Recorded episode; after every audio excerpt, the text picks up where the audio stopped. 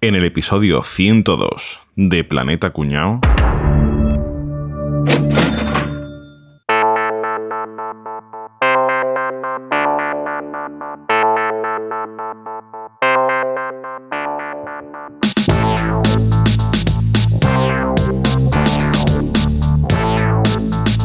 Bueno, chavales, venga, vamos a grabar. Capri, Capri, Capri, deja, deja, pero Que yo, deja de yo, ruido, déjame, deja de- coño, que déjame. Te- deja de, que vamos a grabar, deja de hacer Yo, que eres muy pesado. Yo, yo, ojalá la próxima vez que ya. te pongan un plato de gambas se te ponga la uña como la Rosalía, cabrón. Muy O sea. ¿sabes lo que te digo? Que ojalá te quedes mudo hasta los tweets, hombre, y ya está. Álvaro, coño, Álvaro, estate quieto ya. en tu- Estate quieto ya. No tienes harto. Estate quieto. Me deje ya. eh. Que te estés quieto. Que te cicatrice bajo del culo. Joder, caballito, acércate. Acércate. A que te acerques, tío. No, que hace calor, que quita, ¿qué quiere? Que te acerques, que, te- que- que vamos a grabar ya. Estate bien ya. Mala autopsia te hagan con un soplo. Rafa, Rafa, venga, pon el micrófono bien, chúfalo. Que me deje que está puesto. Ponlo bien, joder, todos los días igual, la misma. Y yo, hasta los cojones. Y yo te voy a echar una maldición. A partir de ahora, cuando vayas al Carrefour y te pongan la cola, siempre va a ser la cola del inútil, el que van todas las colas rápido y tú te quedas ahí un rato. Ea, te vas a cagar. Joder, eso ya me pasa. Eso nos pasa a todos. Eso. Yo soy lo del carril del coche. Te cambia de carril de coche a tomar por culo. Ese Boza, deja ya, Boza, deja ya de perder. Venga Joder, ya, Ricky. ponte ya, ven ya. Una vez que estoy despierto y no hablo, me cago en mi día. Así te caiga una tormenta de diarrea encima. Me cago en la leche que os han dado a todos, la leche que habéis mamado. A ver si os sale un grano en la cabeza tan grande que os lo tengan que sacar con taladro. Me cago en todo ya. Worst teatrillo ever. Pero worse, worse, ¿eh?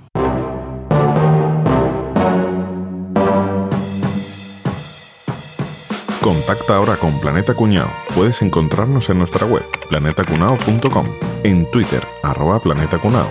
Además, si quieres colaborar con nosotros, compra en tu Amazon de siempre a través de nuestro enlace de afiliado, amazon.planetacunao.com. Bueno, ¿qué pasa, chavales? ¿Cómo estamos? Aquí sufriendo tus maldiciones, madre mía, qué barbaridad. Los que echan maldiciones son muy creativos, ¿eh? O sea, es Y una cosa- gitano, normalmente. Ay, perdón. Me la vena raci. Perdona.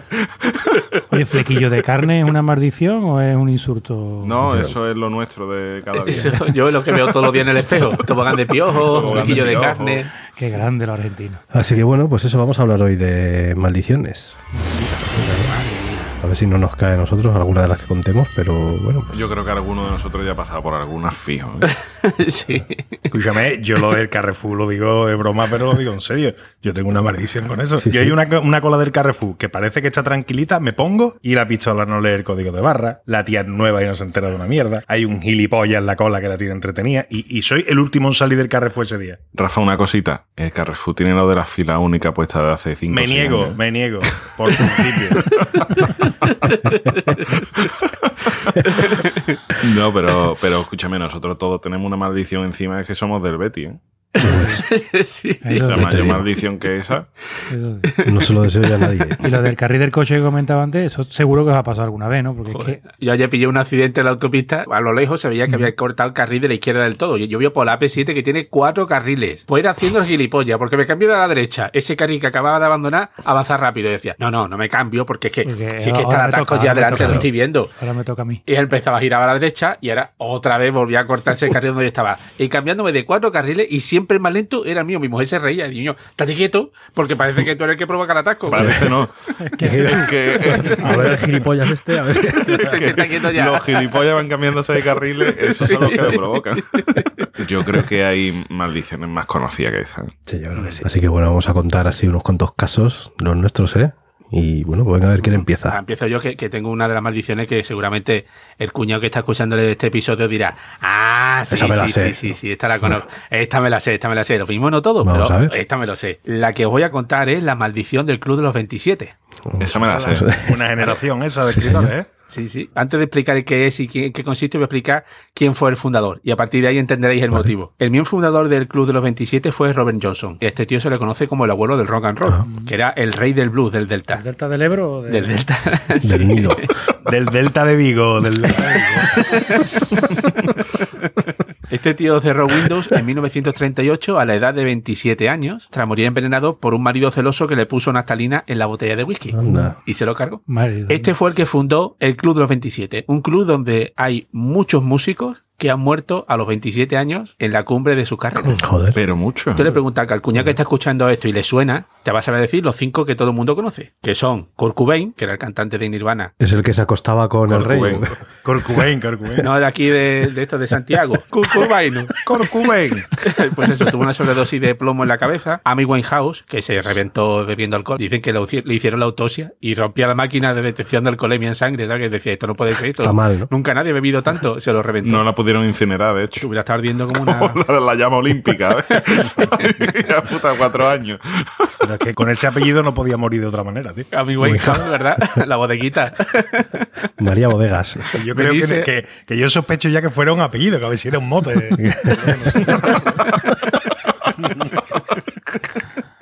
Después tenemos a Jim Morrison, que era el, el cantante de The Who, que también tuvo una sobredosis de heroína. ¿De qué? The ¿Quién? Who. Jim Morrison de The ¿Quién? Who. No era de, Uh, de Doors, claro. digo. Que era ca- el canta- de Doors, de Doors. ¿Pero de qué dos? ¿De qué Doors? ¿De cuáles?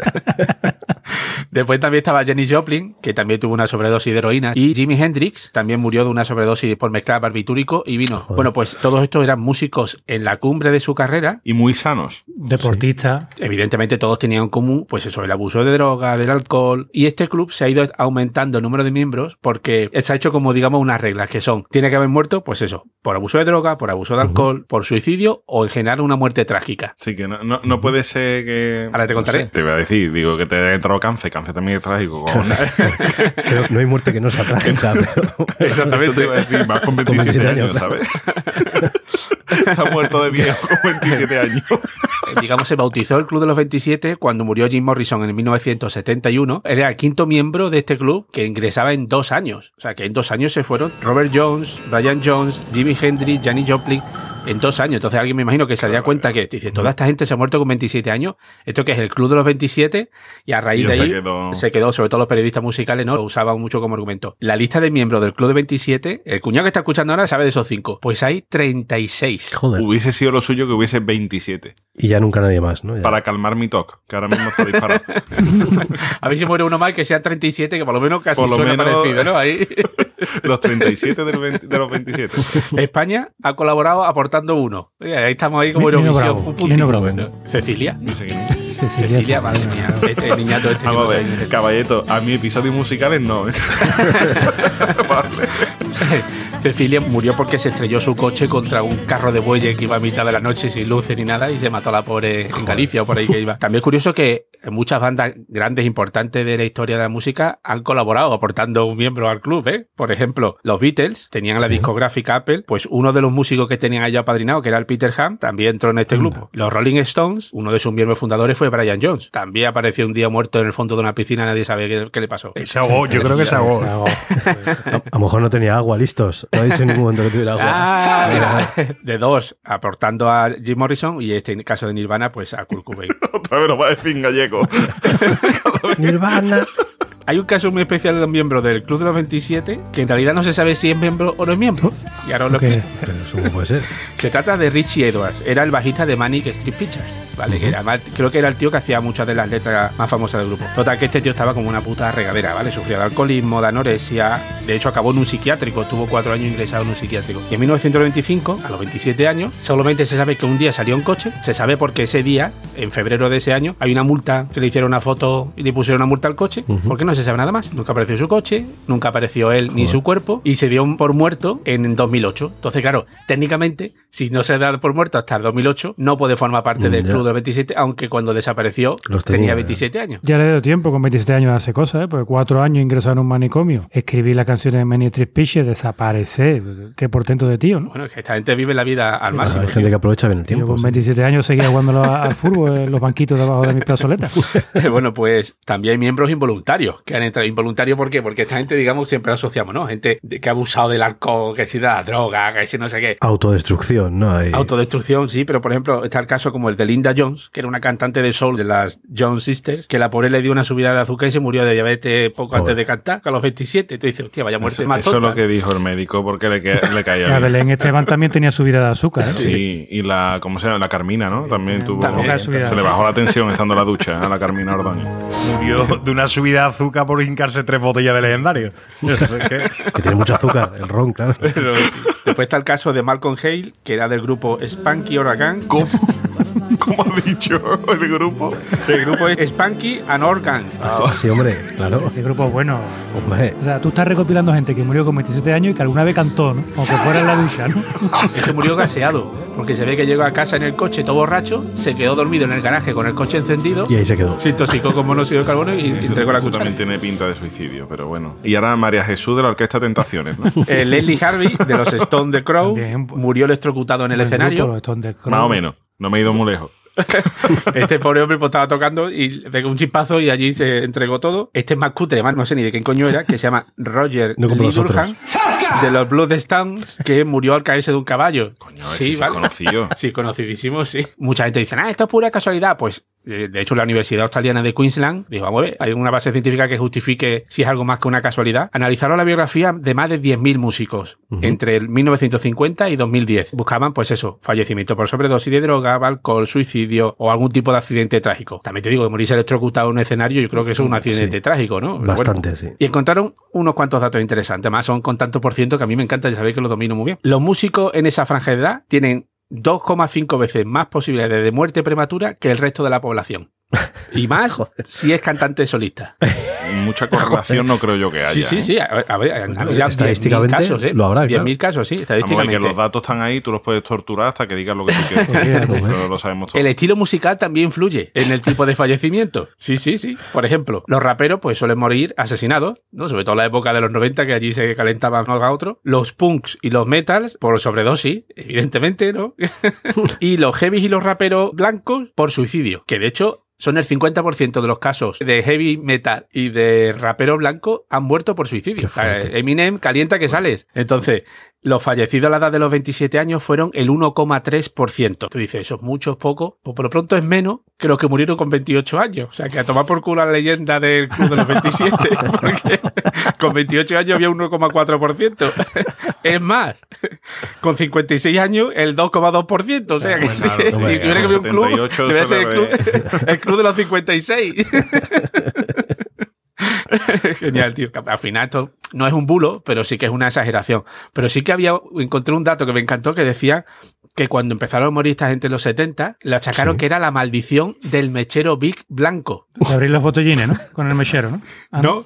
Porque decían que toda esta gente que había aparecido muerto, entre las pertenencias que tenían, ellos en su, encima o alrededor, había un mechero Big Blanco de estos de desechables. Creo que es una cosa que usa poquísima gente, ¿verdad? Entonces, claro. Claro, para calentar la cucharilla de la heroína y cosas así. Es que era el más barato para calentar la cucharilla. Y cuadraba, y cuadraba, si no fuera porque los mecheros Big desechables no salieron hasta 1973, que ya había muerto Jim Morrison, Jimi Hendrix y toda esta pesca, pero bueno, da igual. Bueno, pero lo- después decidieron llamarlo Cluder de los que llevaban zapatos, porque todos los que murieron llevaban zapatos, ¿no? Exacto. Oh, no. no. Oh, no. O de los que empiezan por J, ¿no? Porque Jenny Joplin, Jimi Hendrix, Jim Morrison, ¿no? Pues mira, también. Ya lo decía el anuncio, el Big Blanco te deja fino y el Big Naranja te mata normal, ¿no? Te mata de viejo. Escúchame, ¿y hay, hay alguno que apunte a que ahora. Alerta cuñado, alerta cuñado. Pues sí, Álvaro, sí. La maldición sigue viva. Solo unos días después de la grabación de este episodio se ha comunicado la muerte de otro artista, de otro cantante con 27 años. ¿Sabe quién es? Benjamin Kew. Y ahora dirá, ¿quién cojones era ese? Pues ni más ni menos que el hijo de Lisa Mary Presley y por tanto nieto del mismísimo Elvis. Había llegado a firmar un contrato con Universal, había sacado varios discos y ha muerto con 27 añitos de un disparo en la cabeza que presuntamente se habría infligido él mismo. Así que sí, Álvaro, el misterio continúa. Menos mal que aquí ya rondamos todos los 40. Tú también, ¿eh? Ha sido el último Justin miembro. Bieber, ¿qué edad tiene? Justin Bieber debe estar ahí, ¿no? Te debe de estar a puntito. Sería un buen candidato, ¿verdad? Ale Jugago ya ha pasado los 27. Para mí que sí. Eso tiene toda la pinta de suicidio. ¿eh? Ah, no, no, pero, pero, no, pero estamos hablando de músicos, ¿no? Claro, entra. La verdad es que si, si eres músico y a los 27 años a lo mejor te conviene tomarte un añito sabático, ¿no? Así, tal. Dejarlo durante una temporada. Entonces no hay ninguno ahora que apunte manera, ¿no? Que tenga Ahora mismo no. 26 años y que esté así. Lo mismo, esta maldición ¿no? existe realmente, es una coincidencia de datos. Lo que pasa que, bueno, ¿Quién no- sabe? Puede ser. Sí que es verdad que ser músico aumenta la posibilidad de, de fallecimiento sobre la población normal. Pues muy interesante, sí. Pero vamos, caballito, que te digo una cosa. Que tú dices que esta es la maldición más conocida y demás. Un mojón para ti. Ala, venga. Bien grande. Porque si, si tú no conoces la maldición de Tutankamón, Ah, sí, sí, verás, sí. hombre, hombre. Esa es la más antigua. De hecho, me extraña que Boza no se haya escogido esta. Porque es que él lo pasó muy mal cuando aquella época. Boza no quería recordarlo. Lo pasó, Lo lo pasó Lo tengo malamente. fresco, que yo lo tengo fresco todavía. La verdad es que como la de Tutankamón no hay ninguna y es que hay muchísimas, lo que tú decías antes, caballito, casualidades, porque al final es un cúmulo de casualidades que sí que es cierto que te hace pensar de, hostia, mm, vamos a investigar a ver si es que aquí hay algo más detrás. De hecho, nuestro gran amigo Nacho Ares, que nos ayudó, él tiene un podcast de, de historia y cada vez que habla de tema de Tutankamón siempre lo dice, que cuando se tiene que estudiar un caso es porque verdaderamente algo raro hay detrás, aunque realmente al final sea un- eso, un- una suma de casualidades, pero que habría que Cuando estudiar. el agua Bueno. suena, ¿no? ¿Cómo dice? Cuando Cuando el río suena. el río Suena, agua lleva, ¿no? suena, agua En lleva. la maldición empieza antes de que se descubriera la tumba, en verdad. Y es que Howard Carter, que como todos sabéis, el que descubra la tumba, siempre lleva consigo un, un pajarito, un pequeño Y pajarito. que sí lleva un mechero blanco. Blanco. un mechero blanco. Hostia, qué joder. Con 27 años descubrió. Y, con, y con 27 años él cantaba en su rato libre. Lleva un pajarito y una Pero guitarra. tú te imaginas que todas las maldiciones vamos a contar todos llevaran un mechero bis blanco y nos diéramos cuenta en este programa. De hecho, Howard Carter entró en la tumba con un mechero blanco para poder ver algo. Al encender la antorcha, ¿no? Él iba siempre con un, un canario, creo que, y lo llevaba a todos lados. la- ¿De La Palma o de Gomera? ¿Dónde era el canario? Bueno, pues resulta que poco antes de que se descubriera la tumba, se lo comió una cobra. Al canario. Coño. Al canario. Ah, al canario. Ah, no, a Carter no, No al sé. canario. Pobre Muyallo que se lo comió una cobra, Muyallo.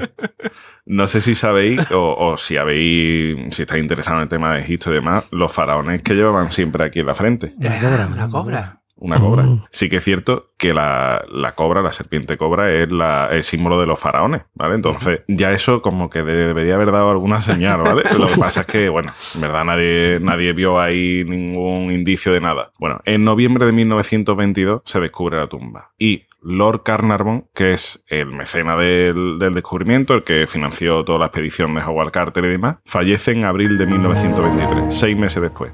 Entonces ya empieza a moverse un poquito el run run de, uy, hostia, ¿qué ha pasado? Ojo, cuidado. Pero es que no es que muera así porque sí, porque el hombre tuviera 80 años ni nada por el estilo. El hombre es verdad que era mayor. Se lo comió un canario y es así, ¿no? Se lo. Comió el canario.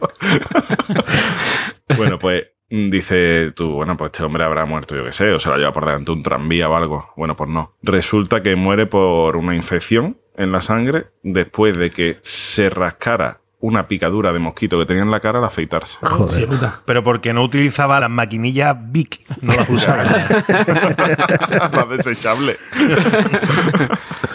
No sé vosotros, pero yo más de una vez me he cortado a lo mejor una picadurita, un grano o algo, pero voy a tener cuidado a partir de ahora, ¿sabes? Porque yo eso lo habré hecho como 200 veces y no quiero palmar de eso, porque es un poquito, una muerte un poco estúpida, ¿sabes? Sí, sí, una infección rara. Ya todo el mundo dice, ¿qué coño ha pasado aquí? Nada, que ha entrado en la tumba y claro, el faraón le ha una maldición. ¿Qué pasó también? Bueno, pues es que cuando muere Lord Carnarvon, al mismo tiempo, muere en el Cairo, hay un gran apagón esa noche. Justo al mismo tiempo que muere. Y a miles de kilómetros en, en su castillo, que es donde se hace Downton Abbey, el castillo Ajá. de Lord Carnarvon es donde se hace Downton Abbey, la serie está famosa, fallece el perro que tenía el Lord este, al mismo tiempo, la misma noche. O sea, todo junto. Entonces ya eso es cierto que se da un cúmulo de situaciones un poquito raras. ¿Qué ocurre? Es que alrededor del descubrimiento de la tumba hay como unas 30 muertes más o menos. Coño. Caballero decía antes que del Club de los 27 eran 36 muertos, y yo todavía estoy dándole vuelta a eso de los números. Pues aquí, unos 30 aproximadamente relacionados con la tumba. Hostia. ¿Qué pasa? Que hay algunos que dicen tú, hostia, es que este ha palmado poco después de que se abriera la tumba, igual que Lord Carnarvon, ¿qué coño está pasando aquí? Uno que era el que le hizo la foto y demás a la tumba, que era un chaval jovencito, otro que no sé qué. Bueno, pero es que hay algunos que murieron porque le había atropellado un coche. Cojones, es que eso tampoco es maldición, creo yo, ¿vale? Bueno. Conducía la cobra. O si conducía el canario. La cobra no tenía mano y claro, no lo pudo esquivar. Conducía- el canario que iba conduciendo la guagua. La cosa es que hay algunas situaciones que sí que eran un poquito rocambolescas, ¿vale? Como que, por ejemplo, el secretario de Howard Carter fallece en nota al poco después de volver a, a Reino Unido. Estando en un balneario le da un ataque al corazón. Al enterarse de la muerte del secretario, el padre del secretario muere también. Hostias. Y se dice que el coche fúnebre del padre del secretario de Howard Carter atropella a un niño y se lo carga cuando va al cementerio. Y se escuchó por ahí. Fue, exacto, eso es un triple combo fatality Fatality del Mortal Kombat, ¿vale? Y lo Carmageddon. Vamos, Hostia puta. más cositas relacionadas con la tumba. Las trompetas que se encuentran dentro de la tumba, una trompeta de cobre y una de plata, resulta que se la llevan a una exposición un montón de años después. El transportista que estaba llevándola en nota sufre un accidente y la palma. Y sonó la trompeta, ¿no? La trompeta después se la llevan para hacer en, en la radio televisión egipcia, iban a hacer el, sonar las trompetas y justo en el momento en el que les iban a hacer sonar, otro apagón, se apaga la luz y la emisión no, no se puede. Tiene un montón de cositas que dice tú, coño, vaya casualidad. Es verdad que hay un montón de fake news, de invent de la época. Ten en cuenta que todas las cosas del descubrimiento de Howard Carter de la tumba iban a través de un único periódico. Entonces el resto de periódicos se inventaban cosas porque si no le tenían Si que no, pagar tenía ese periódico para claro. poder publicar. Exacto, no tenía ningún tipo de contenido. ¿De dónde viene realmente toda esta maldición? Una de las fake news que hubo es que se decía que en una vasija había encontrado una inscripción que decía algo así como que la muerte tocará con sus alas a todo aquel que se atreva a perturbar la muerte del faraón. Realmente no había nada. No hay documentado en nada de que eso estuviera puesto en ningún sitio. Ponía un cartel que ponía jate mate con la flaconeta. Lo máximo que se ha encontrado parecido a una maldición como tal es que en la máscara funeraria de Tutankamón ¿Era FFP2? era no era FFP3 de la que tiene la, El filtro. la arboletar. la puta válvula. Había una inscripción del libro de los muertos, además una inscripción famosa que es algo así como que soy yo quien impide que la arena del desierto invada la cámara secreta. De ahí ha llegado a decir que el que ose perturbar mi muerte lo mataré vilmente, no sé qué. Y realmente la máscara lo que ponía este lado para adentro. ¿no? Más o menos. Hemos sido engañados, ¿no? Pero la cosa es que uno de los mayores instigadores de estas fake news y demás, uno de los que más literatura le dio a todo esto fue Arthur Conan Doyle, el creador de Sherlock Holmes. Le gustaba el misterio y demás, era el Iker Jiménez de la época Ajá. y empezó a vender noticias falsas a tutiplén. Qué cabrón. Realmente, ¿qué es lo que anda detrás de la mayoría de las muertes? Bueno, más o menos todos lo sabéis, las pergilo, el famoso hongo este, ¿no? Que desde el descubrimiento de la tumba de Howard Carter de Tutankamón, en todas las expediciones se hace lo mismo. Se abre un pequeño agujero, se deja que ventile el hueco y ya después entran con sus mascarillas y demás, porque obviamente no es bueno respirar algo que lleva 3.000 años cerrado, ¿sabes? que ahí puede haber de todo. Sí, sí. Ya no solo las pergilus, sino murciélagos y demás que haya podido haber dentro de la tumba. La mierda de murciélago, el guano, desprende también sustancias que son tóxicas. Dentro de un sitio que ha estado cerrado tantísimo tiempo, es normal que, que pueda haber algo así. Hay riesgo natural, sí. Pero, ¿qué ocurre también además de eso? Pues que en 2002 un epidemiólogo le da por investigar un poco el tema y dice, yo creo que ya ha dado con la clave. No es el aspergillus, no es el guano, no... Dice, la maldición era la edad. O sea, resulta que 25 de los occidentales que mueren de esta lista de casi 30, pues mueren a una edad cercana a los 70 años. Sí. la maldición de hacerte viejo, básicamente. ¿no? Exacto, ya les tocaba. De hecho, al que más le tendría que haber tocado la maldición es Howard Carter. Y Howard Carter muere en un viaje de años después, descubriendo la tumba y de causas totalmente naturales. Pero claro, es que el tiempo no deja pasar a nadie. Así que. Es así. Bueno, a boza, a boza. Se conserva bien, claro. Yo me conservo perfectamente y vosotros lo sabéis que me veis ahora mismo. no has ido asaltando tumbas, por ahí que sepamos. No, no, no, no, no. Yo soy muy respetuoso. Bueno, chavales, pues yo hablar ahora de una cosa que realmente no es una maldición. La maldición sería que no lo podáis ver, porque voy a hablar de la serie de nueva que han sacado en Netflix que se llama Maldita. Ya disponible en Netflix. Ya la podéis ver, en- ya está ahí. Entréis con el mando, Maldita. Pues le viene bien el nombre para el episodio. Fíjate, ha salido así. La casualidad. ¿De qué va? ¿De qué va, Enrique? Pues esta serie es una reinterpretación de las historias del rey Arturo, los caballeros de la tabla. Joder, siempre me pasa cuando voy a hablar de esto que a decir la tabla cuadrada. macho, pero el Monty Python. los caballeros de la mesa redonda es, ¿no? Sí. De hecho, los caballeros de la mesa cuadrada es la peli, no de la tabla tampoco. Ha traducido del inglés. Traducción en, en tiempo real, en real Square time. table, square table. el Arturo y los caballeros de la tabla. no, joder, no sé, bueno. De la mesa Mesa redonda, redonda. De la mesa redonda. Del rey Arturo. Eso es. Arturi, turi, turi, turi. El rey Arturo, el Merlín y todo esto, ¿no? Bueno, ya sabéis, las, las leyendas artúricas, que en el mito clásico, pues es el rey Arturo. Antes de ser rey, o sea, está la, la leyenda de la espada clavada en la piedra. Están la- las leyendas artúricas, que son de Rey Arturo, y las de Barbie, que eran las Barbie Esa era muy conocida en el Club de los 27. de los 27. Ya hemos hablado de eso, ¿sí? Entonces, eso, la, la leyenda hasta que dice que estaba la espada clavada en la piedra y la piedra con la inscripción que ponía: quien sea capaz de de empuñar esta espada será el rey de Inglaterra, ¿no? Esa era la recompensa, pues yo recuerdo del mito, pero la recompensa en sí no sabía cuál era. La espada para ti, ¿no? Claro. el que la saque para ti. un oso de peluche dibujado, ¿no? Y entonces, pues eso, llega este Arturo, ¿no? Y entonces saca la espada. La espada, ya sabéis, la espada famosa, ¿no? Como era la espada esta, ¿sabéis? La... Excalibur, ¿no? Excalibur, pues no, no es Excalibur esa. Excalibur se la da la dama del lago. Cuando tiene que parar la invasión, le, le saca la espada mágica que es Excalibur, que esa estaba predestinada para que la recibiera Arturo, y es con esa con la que pelea y tal, ¿no? Pero la que saca. O sea, la espada que sacó de la piedra no es Excalibur. No, nos han engañado. Me he Toda, engañado toda mi vida. toda, la vida engañado. Y entonces, ¿cómo se llamaba la espada? Tizona. no se llamaba, era la, espada que era No la, la del rey de Inglaterra. Arcos, pone arcos. Ponía Albacete. Made in Toledo. Entonces, esta, esta serie de Maldita es como una reimaginación un poco de todos estos mitos, ¿no? Y la premisa es, pues, ¿qué pasaría si en vez de el elegido ser un hombre, como era Arturo, al que le dan la espada, si la elegida fuera una mujer. Que es la que va a llevar Excalibur? ¿Y qué mujer, qué mujer? Pues eh, han hecho ahí un cambio, ¿no? Entonces la mujer es, se llama Nimue, que es la que en, en la leyenda artúrica es la dama del lago, la que le da la espada a Mm. Arturo. Arturo. Pues aquí es la protagonista de la serie. Claro, es Nimue. Bueno. Nimue. Entonces, bueno, pues esta serie es, ella es la, pro- es la protagonista, como os he dicho, es una adolescente que tiene poderes mágicos, poder de druida y demás, y entonces su madre le da la espada para que la, la lleve a dársela a Merlín, ¿vale? Merlín sigue haciendo con el capirote así de, de estrellita o quién. No, no, esto, esto, esto está todo Y con un actualizadísimo. poquito de Alzheimer. un poquito de todo.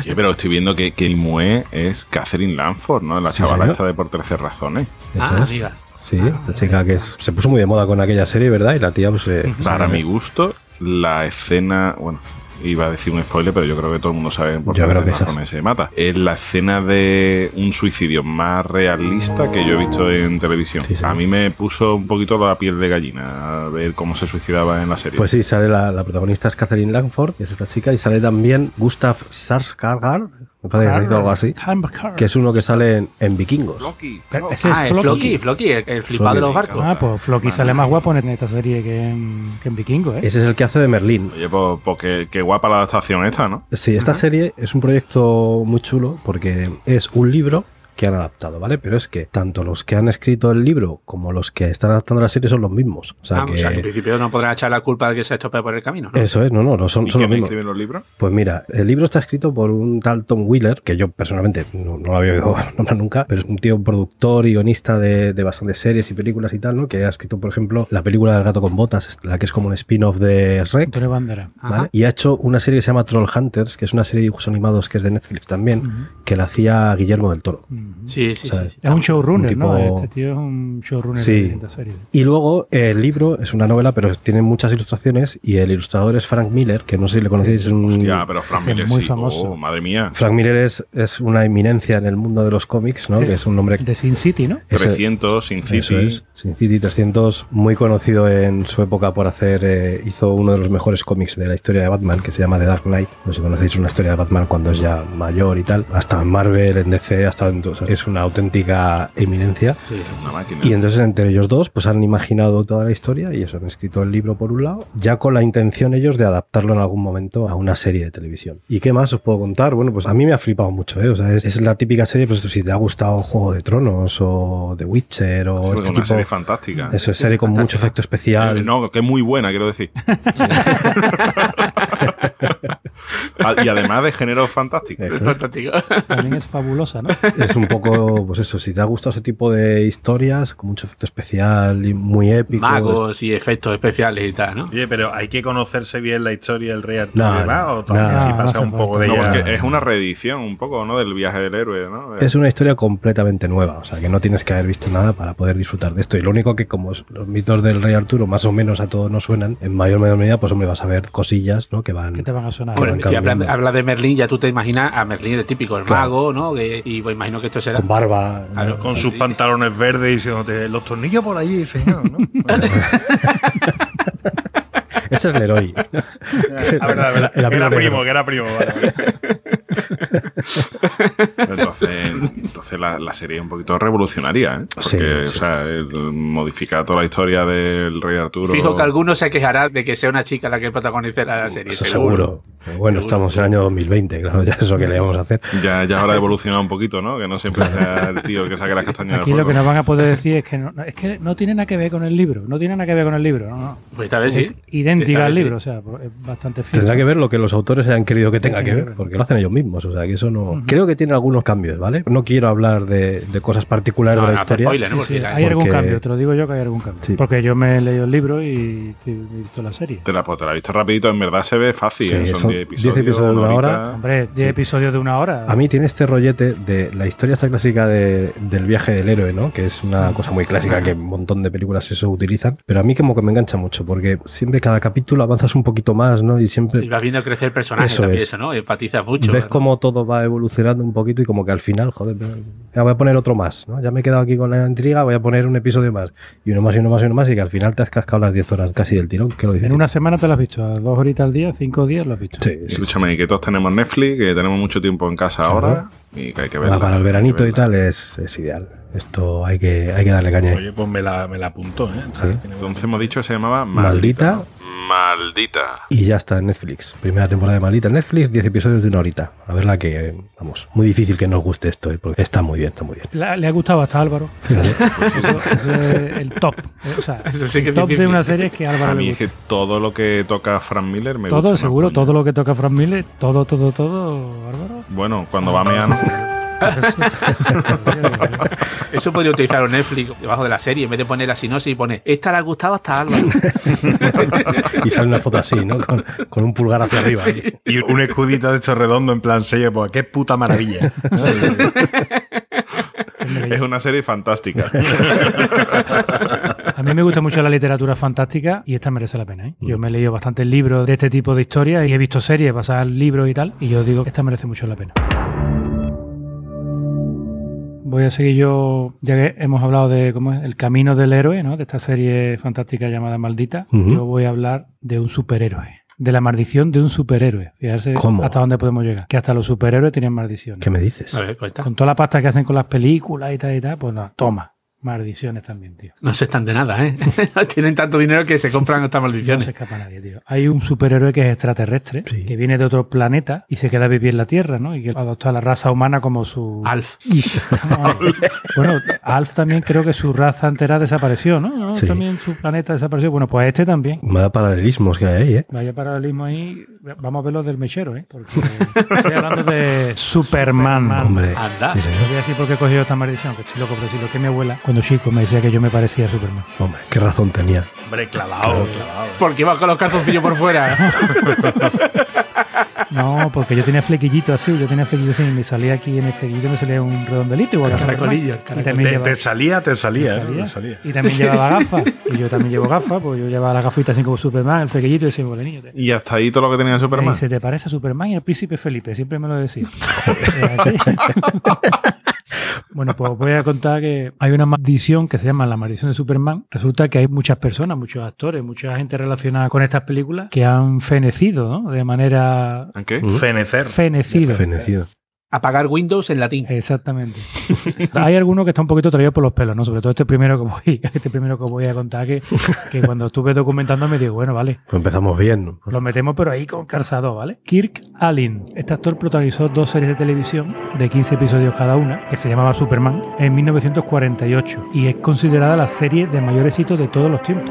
Esa, ¿eh? De Superman de 1948. Y otra que se llamó Atom Man contra Superman, en 1950, que fue la miniserie más taquillera. Bueno, pues este hombre es el primero que lo meten ahí, como que fue de la maldición de Superman, pero bueno, el hombre murió de Alzheimer a los 88 años. O sea que tampoco veo yo ahí. yo creo que dijeron, hay que empezar por algún lado, vamos a empezar por este. Vamos a dar por el primero. Ha fallecido de muerto. Muerto. Bueno, pero a lo mejor no es que muera trágicamente, simplemente que por hacer de Superman muere. Pues, Claro, bueno. Naces, haces de Superman, te reproduces y mueres. Hay una característica común a todos los que han hecho de Superman alguna vez, es que o han muerto o van a morir. O se van a morir. Vamos a sí, morir. sí. Segunda persona, Bud Collier, fue el que prestó su voz para los primeros dibujos animados de Superman, en 1941 al 43. Puede ser pega más haber doblado a Batman. A Batman, Ya sí. por el nombre. Sí. Pues también en 1996 trabajó en la nueva aventura de Superman, un programa animado que hizo la CBS. Murió en el 99, o sea, tres años después de participar en lo de Superman de esto de la CBS, ¿Cómo? de una enfermedad circulatoria a los 61 años. Bueno, a los 61 años. Si, está, si tienes algún achaque o alguna cosa, Majo, también. majo. Pero has dicho que murió en el 99 y la serie era del 40 y pico. No, porque en el 96, o sea, la serie original del 41 al 43. Pon sonido de calculadora, caballito. Aquí. Me salen decimales. Os lo repito, prestó su voz desde el 41 al 43 a la serie de dibujo animado. Sí. ¿Vale? Pondría voz, voz de pito. Hola, soy Superman. Porque Sí. era joven Superman. Y en el 96 volvió con El Hombre Ah. de Acero en un programa animado de la CBS también. Entonces murió tres años después, murió en el 99, con 61. Vale, pero tuvo unos cuantos años de margen ahí, hombre, para disfrutar de la vida. Su error fue volver a interpretar la voz de Superman. Se flipó. Lo interpretó jovencito por primera vez. Además de Superboy, porque en el 41 siempre era un, vamos, niño. Hizo de Superboys, por eso lo puso la voz. También tengo al que hizo de Superman de niño. Lee Kigley. Es el actor que dio bebé, que dio, de- dio, dio- que dio bebé no, que dio vida. que dio de bebé a Superman y también se murió. A, a la temprana edad de 104 años. sí. Fue el que interpretó de bebé a Superman en la película de 1978, ¿no? La Hostia. primera que todos hemos visto Ah, vale, en sí, el sí, cine. la. Bueno, pues el pobre murió a los 14 años, fíjate tú. Joder. Qué pena más grande. Hostia. A causa del abuso de una sustancia que no se debería de haber abusado con 14 años, ¿sabes? Claro, que si empieza recién nacido haciendo La películas. fama, tío, la fama. La fama Que mata. Llegaba a la guardería el niño y ahí ya todo el mundo lo trataba. Fumando, puta. Siguiente es el primer Superman de cine, porque hay un Superman de cine antes que Christopher Reeve, Sí, que curiosamente, seguimos ahí con la maldición, se llamaba George Reeves. Tiene el mismo apellido, pero acabado en S. Coño, eso no lo Eh, sabía. curioso. Bueno, pues la primera película de Superman de cine, tú ser un peliculón. Yo no la he visto, pero nada más que por el nombre ya estoy por tirarme ahí a- a- al charco. Superman y los hombres topo. A ver tú, que- que el título ya- Eran árbitros. Era el árbitro y el del bar. Este tuvo una muerte rara, ¿vale? Porque nunca quedó claro, con 45 años, oh, este sí podemos contarlo con hombre, 45 años, una edad no para morirse. El de 14 no, pero este sí lo podemos considerar. No se sabe si se suicidó O lo suicidaron. o lo suicidaron. En cualquier caso, fue de un pepinazo en la cabeza. Sobredosis de plomo, se sospecha que fue orden de una ex amante despechada, que además se llevó toda la herencia, porque fue la única heredera del patrimonio de este hombre. Tiene más pinta de eso que de suicidio, entonces. ¿eh? Siguiente, bueno, nuestro amado Christopher Reeve. A este le pasó como a muchos de los cantantes que lo mató el caballo. Sí, Bueno, a este lo dejó tocado. y después ya. El caballo lo dejó, lo dejó muy se le tocado. cayó el mechero y se agachó a cogerlo y ahí quedó. Cuatro películas hizo este hombre de Superman. Bueno, también apareció en la serie Smallville. ¿Ese también salía en Smallville? Sí, salió. Bueno, ap- apareció en la serie, Sí. no es que fuera protagonista ni tuviera una intervención larga. No, no, porque el protagonista es un chaval, porque es la vida de joven de Sí. Superman. Ha ido a la vida a un doctor, al doctor Big Hill Swan, que era el mentor de Clark Kent. Bueno, pues en 95 sufrió un accidente a caballo, como ya todo el mundo sabemos, se quedó parapléjico en silla de ruedas y con respiración asistida, con lo que a los 2004 murió. A los 2004, a los 2004 años. En 2004 murió a los 52 años. Estaba ya tocadete el pobre. La patata le, Qué pena, le Pues sí. falló. Otro que también, bueno, puede que sufriera la maldición de Superman, también estuvo relacionado con él, pero bueno, también tuvo relacionado con mucha más gente. Marlon Brando también se murió Sí. y también participó en Superman. Bueno, Parece ser que Marlon Brando, desde que hizo de Jorel, el padre de Kal-El, en 1978, desde que hizo esa película, a partir de ahí, pum, todo su mundo se le desmoronó. Comenzó con muchos problemas familiares y dicen que fue por su participación en esta película. Lo primero fue que su hijo le disparó al novio de su media hermana y lo metieron en la cárcel. Joder. En el 95, su hija se suicidó Vaya. y esto ocasionó que Marlon Brando pues, cayera en depresión y se pusiera muy gordo, muy gordo, ¿no? ¿Acordáis que Marlon Brando al final Sí, estaba muy acabó, gordo, estaba el muy hombre gordo? que era- Bueno, por final en 2004 pues apagó Windows por una fibrosis pulmonar y un fallo en el corazón. Esto en el 2004, pero ojo, que el comienzo del fin fue en el 78 con la película de Superman. No os olvidéis. Y de ahí ya no levantó cabeza en 30 años. Ellos ya fue un camino hacia la muerte. Pobre. Otra muerte que a mí me da mucha pena, tío. La primera Lois Lane. Ah, sí. Esa pobre también se murió. Sí, sí, sí. Fue Lois Lane, Margot Kidder, pero dicen que la muchacha estaba un poquito más para allá que para acá. O sea, que tenía un trastorno bipolar y eso hizo que se perdiera durante unos pocos días y tal. La encontraron en una casa, desnuda, sin un diente. Estaba un poquito ida de la cabeza. En 2002 tuvo un accidente de coche, se rompió la pervis. Pero es que se murió en 2018. qué puta ¿eh? Digo, mira, a los 40 años de haber hecho esta película me voy a morir. Y ya está. Que no hubiera hecho Superman, si es que en su mano estaba. Que alguna tarita traía. bueno, también ha muerto Gus Gorman, el de Superman 3, un actor cómico, pero que hizo de malo en Sí. Superman 3. Ojo, ojo, que esto fue en 1983 esta película. Tres años después, esclerosis múltiple, tío. Cago en la puta. ¿Entra o no entra? Ese sí entra, sí, ese sí. rozando, pero sí. Murió en el 2005 de un ataque cardíaco. Oye, has buscado un caso maravilloso. ¿eh? es espectacular. O sea, aquí- A mí me están dando con, con goja y todo. La maldición de Superman flojina.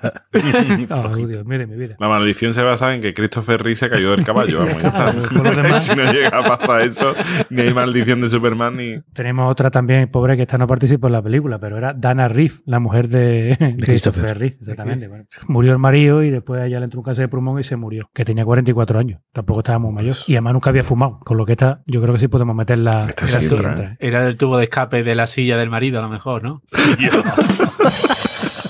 Bueno, después ya los últimos fueron los creadores de Superman, ¿no? Jerry Siegel y Joe Schuster, sobre los que crearon Superman y los vendieron los derechos a DC Comics por cuatro perras. Le dieron cuatro perras gordas y después se dieron cuenta que, bueno, que habían perdido millones y millones y millones, ¿no? Por, lo- por el éxito que tuvieron. En 1950 este tal Joe se fue poniendo malito y ya no pudo seguir dibujando. Hasta el 2000.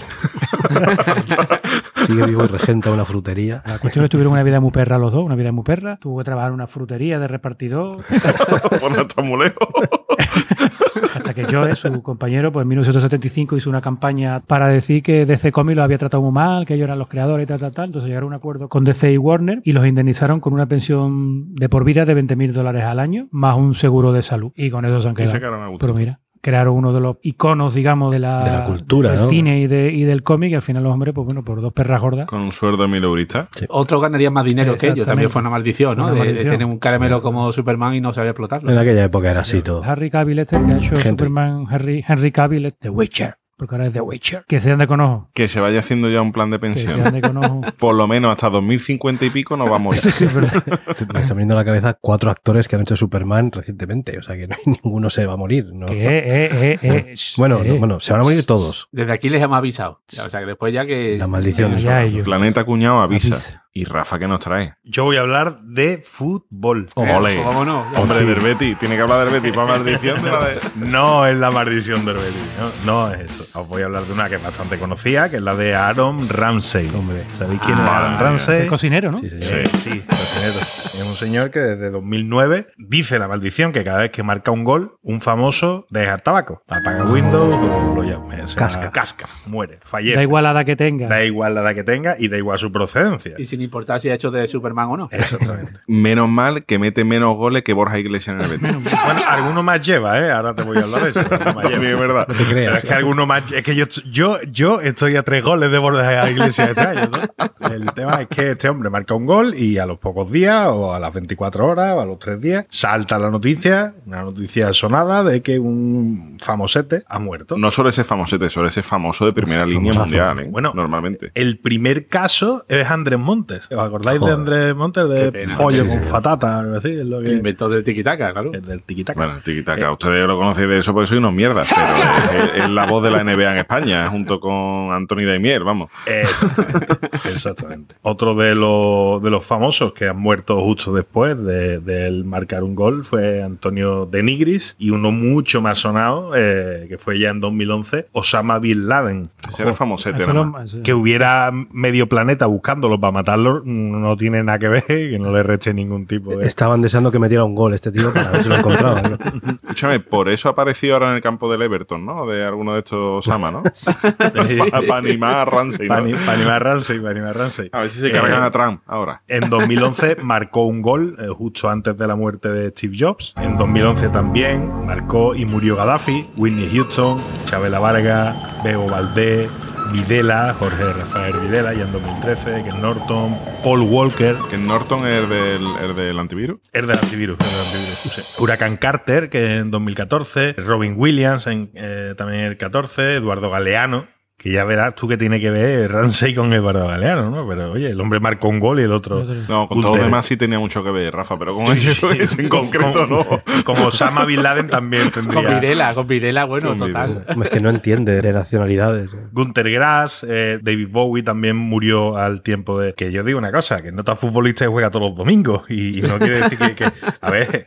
Sí, pero ver, no mete tantos goles, claro. Es la cosa que. Bueno, hay unos 21 casos relacionados con muertes de famosos inmediatamente después de goles de, de Ramsey. Pero claro, tiras un poco de datos y dicen que, la realidad no te estropee una buena historia, ¿no? Nota eh, ha marcado 72 goles y han muerto 21 personas. Es decir, mentira. No hay ningún tipo de relación. Obviamente. ¿Qué me dices? No, pero Obviamente. por- porque no ha salido a la luz porque no interesa, pero seguro Porque- si nos ponemos a buscar en la Yo creo que es que las farmacéuticas no quieren que nos enteremos de lo que No, pasa porque estamos hablando de famosos occidentales. Ponte a mirar con los orientales que ahí hay más gente y seguro que alguno murió Que en algo- esos días. eh, mira, que no, que esto ni es maldición de mierda. Esto lo que No, pasa Rafa, que pero, pero esto será. Hay famosos que necesitan tres goles para matarlo mejor. Entonces, para David Bowie tuvo que juntar cuatro goles. Para Steve Jobs tuvo que marcar 10. A lo mejor, ¿no? Dice, venga, Steve Jobs 10. Para Bin Laden 14. Lo de cáncer no tiene nada que ver No, tampoco. eran los goles, eran los Eran goles. los goles de este. Las dos, las dos últimas muertes de, que se vinculan con Aaron Ramsey son las de Kay Flynn, que era el vocalista de, de Prodigy. Sí, señor. la verdad. Y Luke Perry, el de Sensación Eso de no se lo perdonaré jamás yo. A Aaron Ramsey. El no guapito, el, guapito El de. Luke Perry sería de Rabona, ¿no? Ese sería. Sí, pero el caso Sí, es que a, que no le han dejado tirar los penaltis, ¿eh? A que seguro que penaltis no, No, tira, ¿eh? Pues algo hay ahí. claro. que pasa una cosa, tío. Nadie de esta lista ha salido nunca en Telecinco. Hostia. O sea, tú imagínate que te dicen, Ramsey, marca un gol y muere alguien de Sálvame. Dárselas todas a Ramsey, ¿no? Buscada a Ramsey. y nada, esta era mi historia, esta era mi, mi maldición. Claro, que hablando de lo de la maldición de Bela Guzmán, eso los que sean muy futboleros lo sabrán. Bela Guzmán era un entrenador que tuvo el Benfica cuando el Benfica ficha a Eusebio. Ganan dos Copas de Europa, el Nota pide un aumento y lo largan. Y dice Nota, vale, pues que sepáis que sin mí el Benfica no vuelve a ganar más una Copa de Europa, una Copa Europea. Creo que llevan, no sé si son siete finales perdidas, creo, desde entonces. Hostia, ya, Es una buena maldición, ¿eh? Así que en relación con el fútbol también resulta que hay una maldición que dice que si sales en la portada del FIFA, para abajo que vas. De, de fútbol no sé, pero de la NFL ocurre. En el Madden, sí, señor, en Eso, el Madden la pasa portada lo del. Madden ya no es que eh, fuera para abajo, es que se te acababa la carrera porque normalmente era lesión gorda y fin de Y la adiós. carrera. Sí, eso lo he visto también, pero bueno, me he tirado más a lo que a mí me tira más, que es el fútbol, ¿no? Pero, pero ¿Y, sí, y sí, sí. quién ha salido portada del FIFA que se ha ido para abajo? Pues mira, Ya últimamente Cristiano y Messi para no tocar Eso mucho más. Ya, Pero sale Cristiano y Messi desde que yo recuerde. ¿no? Últimamente ya, en los últimos años, siempre salen un Messi o Cristiano y con mucha gente más. Vamos a poner en antecedentes. Estoy hablando ya desde el año 95, que fue el- la primera vez que en el FIFA salía en la portada un futbolista, porque hasta ese momento pues no, no salía. Entonces, en ese FIFA salía un tal Erik Thonsbeth, que era un portero noruego. Entonces, en el año 95 salió en la portada, al año siguiente se lesionó la espalda y se tuvo que jubilar. Pero es que eso de todas formas es como si pone a Joel Roble, o sea, ya sabes que va a ir para abajo. Sí, sí claro. Es que a lo, a lo mejor los ponen para ver si lo resucitan Sí, un poco. lo resucitan un poquito. No, ¿no? pe- pero en ese momento suelen poner a futbolistas que en ese momento pues tienen algo de tirón y tal, o sea que no, no, o sea, este tío en aquel momento pues era famosete y eso. En el 96 pusieron a Ronald de Boer, que yo pensaba que era uno de los hermanos, pero no, era otro, otro de Boer que había por ahí. Y este es un tío que estaba en el Ajax jugando, que estaba como de No, moda era uno de los hermanos, Ronald y Fran de Boer. Los No, dos. este era otro, no, no, es otro, otro, es anterior, es año 96. ¿eh? El caso es que este hombre, pues estaba en el Ajax ahí de moda, era delantero y tal, entonces lo fichó el Barcelona, ¿vale? Jugó como 30 El, partidos. el Barça ficha a uno de los hermanos de Boer, ¿no? Fichó a los dos. dos, pero que no, que no es este. que es- No es este. El caso es que ficharon a este hombre porque. Pero ficharon a los dos, ¿no, Enrique? No ficharon a los dos. Que no, que este no. A, a otro de Boer que hubo antes de los hermanos de Boer que también los fichó el Barça. Ah, vale. Y también En el año 96, que a los de vuelo ficharon después, hombre. Seguro, ¿no? Alerta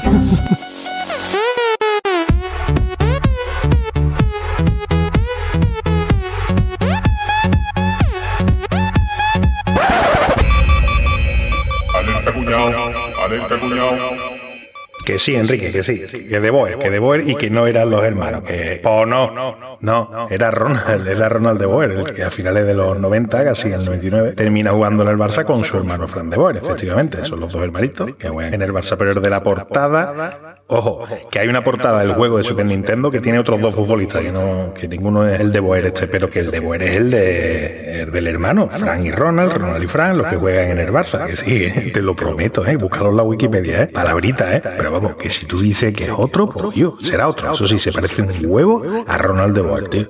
Venga, ahora... Entonces, este tío que estaba en el Ajax, eh, delantero de moda que metía muchos goles, lo ficha el Barcelona, juega como 30 partidos en dos años, o sea, ya la carrera empieza a bajar. En dos años pasa de irse a la Liga Escocesa no juega una mierda y ya se va a jugar a Qatar. O sea, se le acaba la carrera después de salir a la puerta del FIFA. Luego, en el 97, ponen a Ginola, el Hostia. francés este, ¿no? Sí, pues sí. ese año, Ginola falla un penalti. Ese venía con retroceso, porque se acababa de fallar un penalti que no clasificó a Francia para el Mundial del 94. Y lo ponen en portada para putearlo más todavía.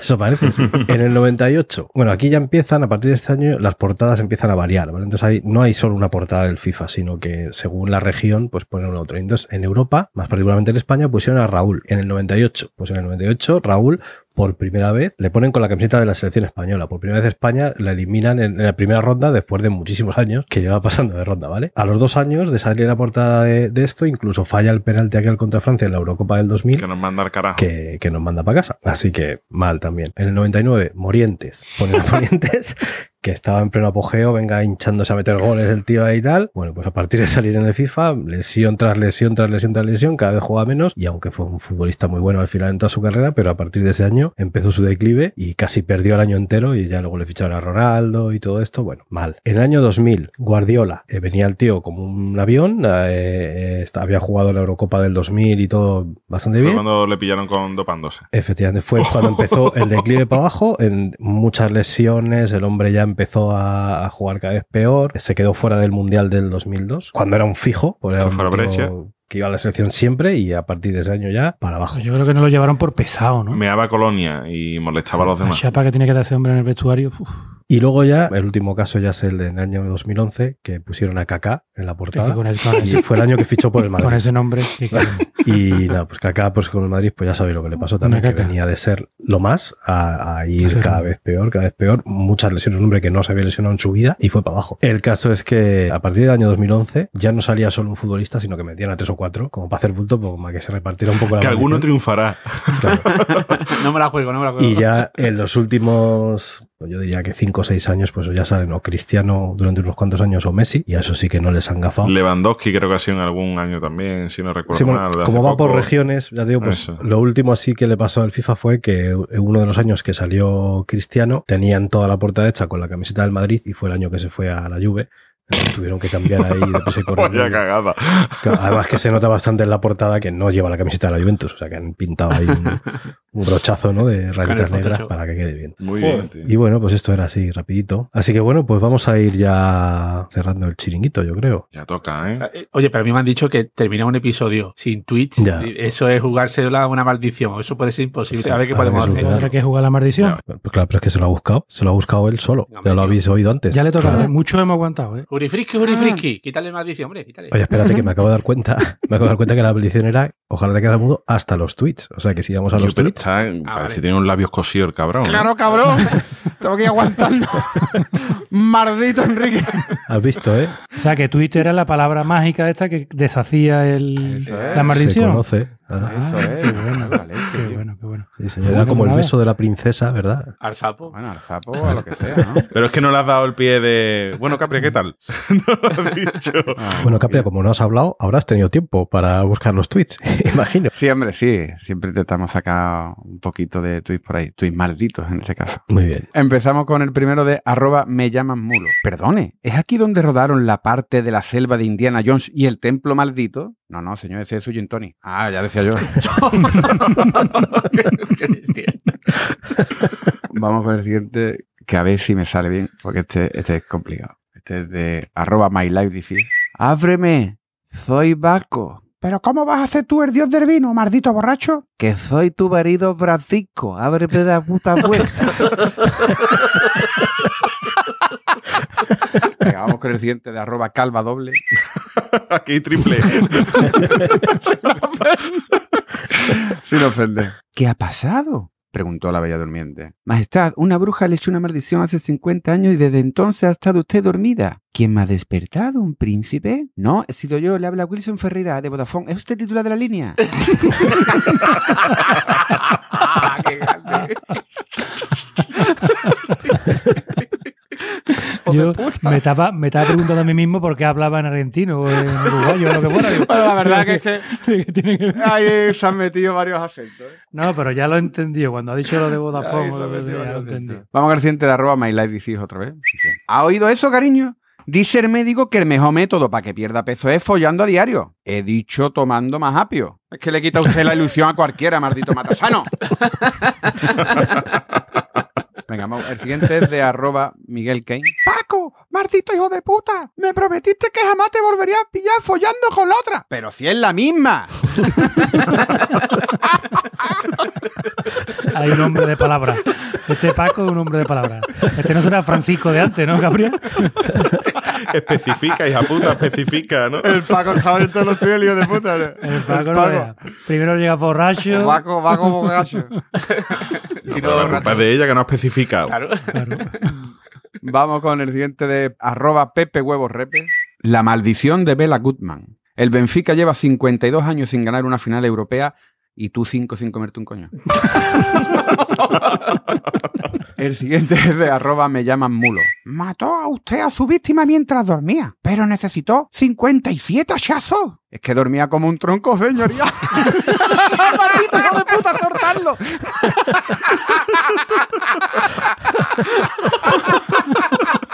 Estaba justificado. El Paco lo ha justificado. seguro que era Paco, ¿eh? Seguro que era Paco. Seguro que era Paco. Yo me estoy temiendo que Paco tenga un mechero bien blanco. ¿eh? Sí, Ya yo lo estaba yo pensando ahora mismo. Yo estaba yo pensando ahora mismo. Digo, tiene Sería un buen final. Vamos al siguiente de arroba pajarita story. Detenga el despegue. Mi mujer va en ese avión y debo salvar nuestro matrimonio. El vuelo va con retraso, aún tiene tiempo. Eh, la amaba, maldita sea. Pa- Pase, corra. Escribiré nuestra historia. Ay, chuparla, eh. Tampoco la quería tanto. Tampoco era para tanto, ¿eh? Era para hacer papelón y poco más. Para que conste que lo intenta. ¿eh? Venga, el siguiente es de arroba John Viene. ¿Podrías dejar de responder a todo con una maldita frase motivacional? Sí, hombre, todo es posible en la medida que tú creas que es posible. Venga, el siguiente es de arroba chuminas. Dice, el que le puso el nombre al grupo Maldita Nerea se quedó corto. Nerea tus muertos era mucho más comercial. y acabamos con el último de arroba Dardme de beber. Papá, papá, ¿me da un trocito de tu bocadillo? ¡Maldito comunista! Instinto paternal tiene el cabrón. ¡Madre mía! El Paco, borracho, putero y mal padre. Bueno, y hasta aquí lo- los malditos tweets. Malditos Bueno, pues, pues una maravilla, como siempre. Bueno, Capria, ¿Qué pasa? Ya toca despedirse, ¿no? Se ha acabado ya esto, sí. Pero que cuando esto se publique pueda pensar que este 2020 está siendo una maldición, ¿eh? Y Para mí concretamente. ¿eh? Álvaro, Yo voy a encender dos velitas porque dice que va bien contra las maldiciones. Hostia, el mechero. Un bif blanco, Guillo. quita eso, suéltalo, eso, Fuera, fuera. Sí, ya la has liado. Coge, coge cerilla, coge cerilla. suelta eso ahora mismo. Rafa, Nada, eh, yo me despido ligerito, que yo tengo la maldición de tener que levantarme muy temprano todos los días. Eso sí que es una, eso sí una. Pues yo me iba a despedir con una frase de Superman, pero. Te vas a despedir con una de tu abuela, ¿no? Niña, ¿te parece a Superman? No, me, me voy a despedir con una mu- mu- mu- que se me ha ocurrido a mí, yo creo que puede ser, esta, es buena. o sea, Alguna de las últimas, ¿no? Que era. No, no, no. Una que se me ocurrió a mí, esto no es una frase, esto es una aseveración. Se me ha ocurrido una cosa, oye, que se me ha venido sin a la mente. Todos tenemos una enfermedad crónica y letal. Porque eso no lo sabéis vosotros. La vida. La vida. Exactamente. Qué reflexión, qué reflexión más buena, ¿eh? Todos estamos enfermos y vamos a morir de esa enfermedad que es la vida. Bueno, caballito, a ver cómo superas esto. que- Yo, es que no, hoy me la han puesto en bandeja. A ver cómo supera esto y hoy me la han puesto en bandeja, ¿eh? O sea, que, está claro que no te Así me gusta. Que no te Sí, escucho. señor. Una frase que dijo un tío que también tenía un mechero big blanco en el bolsillo cada día. Vive rápido, muere joven y deja un bonito cadáver. Que sería el lema del Club de los 27. Que por cierto, para que tu cuñado lo sepa, esta frase no es de Jay Dean. Esta frase es de Humphrey Bogart de la película llamada Cualquier Puerta. ¿Vale? Correcto. Muy bien, muy bien. Bueno, pues nada, pues eh, recordad, maldita la serie, tenéis que verla, que de verdad que Hay que verla ya. seguro que os gusta. Y nos dejáis un comentario que parece. Y nada, recordad, eh, nuestro Twitter, Planeta Cunao, nuestra web, planetacunao.com, nuestro grupo de Telegram, telegram.planetacunao.com y si nos queréis echar una mano económicamente hablando, pues dos opciones, tienda.planetacunao.com, nuestra tienda de camisetas, y amazon.planetacunao.com. Pues por ahí es el Amazon de siempre, si vais a comprar cualquier cosilla, a vosotros no os van a cobrar nada extra, pero a nosotros algo nos puede caer. Así que venga, hasta la próxima. Adiós.